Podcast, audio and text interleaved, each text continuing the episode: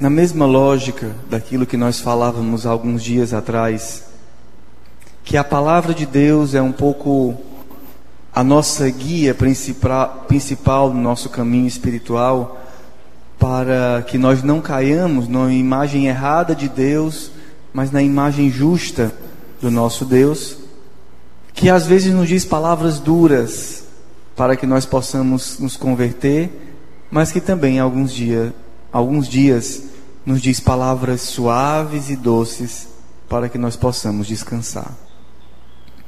É o caso da palavra de Deus de hoje, que deseja nos dar descanso.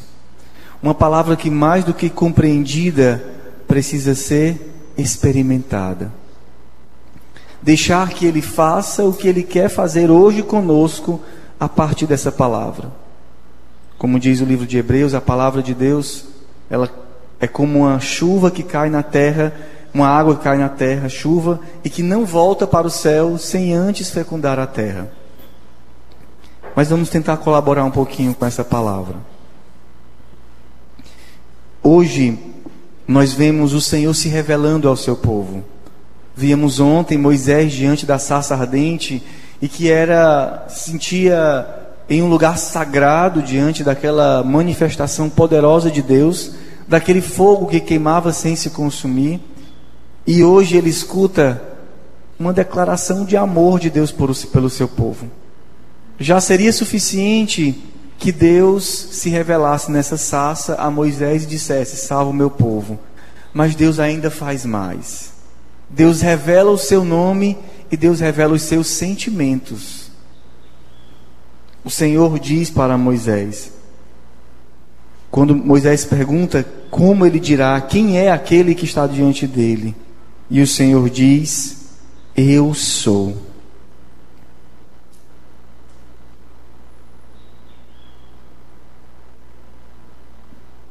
Desapareceu aqui da palavra de Deus, o nome de Deus.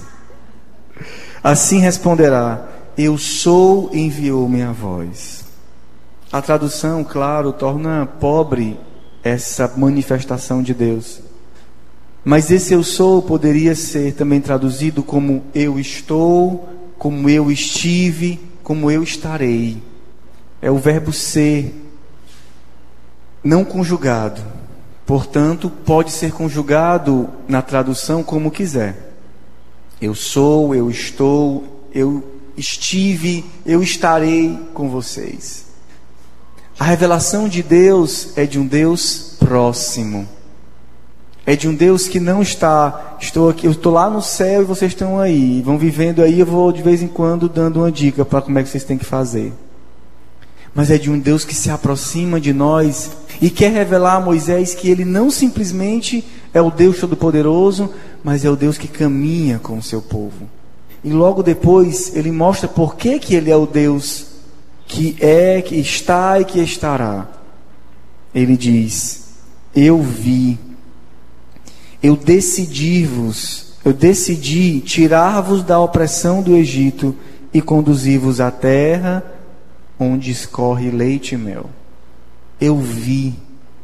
É um Deus que se manifesta para nós dizendo: Eu vejo os passos de vocês, eu caminho com vocês, eu estou com vocês, eu não sou indiferente às dores e aos sofrimentos de vocês. O meu povo que cresceu no Egito, o meu povo que que agora é oprimido, como vocês veem na primeira parte, né? Antes um pouquinho do, da, do surgimento de Moisés, se fala no livro do Êxodo que o povo começou a ficar, a, o, o, Egito, né? O, o, o, como é o nome? O faraó começou a tornar amarga a vida do povo de Deus. E o que é impressionante é isso. Quando as situações da vida, quando o próprio mal, quanto o demônio, quanto o mundo, quando o mundo começam a querer amargar as nossas vidas, o Senhor olha para o pobrezinho da alma batida, que clama por ele, e ele vem em socorro. A revelação do nome de Deus para nós, mais do que um verbo, Yahvé, seja lá o que for, é uma revelação de um Deus que está próximo, e que vê os sofrimentos dos seus filhos e que deseja tirá-los da opressão do Egito. Eu vi a vosso sofrimento, eu vi e quero vos tirar dessa opressão e quero vos levar para a promessa que eu fiz a vós, que eu fiz a Abraão. E a promessa que eu fiz a Abraão não foi o Egito. A promessa que eu fiz a Abraão é uma terra onde emanará leite e mel. É nessa mesma dimensão que o Senhor hoje nos fala no Evangelho. É uma continuação. A continuação da declaração de amor de Deus para nós no Êxodo é aquilo que Jesus hoje fala no Evangelho, com essas palavras. Vinde a mim, todos vós que estáis cansados e fatigados sobre o peso dos vossos fardos, dos nossos pecados, das nossas incongruências, infidelidades, fragilidades. E vós que estáis oprimidos, cansados, fatigados sob a opressão do Egito que está ao nosso redor, vinde a mim, vinde a mim e eu vos darei descanso. Os irmãos, que com esse convite desse Deus que se faz próximo a nós e que não quer que nós o imaginemos distante. É um Deus que quer se revelar para nós como um Deus próximo, amigo, que caminha conosco e que jamais está distante. O grito dele para nós é, é esse hoje. Não pense que eu sou aquele Deus tão distante. Eu estou próximo de vocês. Eu olho para vocês. Eu olho as dores de vocês. Eu olho as opressões de vocês. Eu vejo o cansaço de vocês. Por isso, vinde a mim. Senhor, era bom que tu viesse a nós. Eu já fui.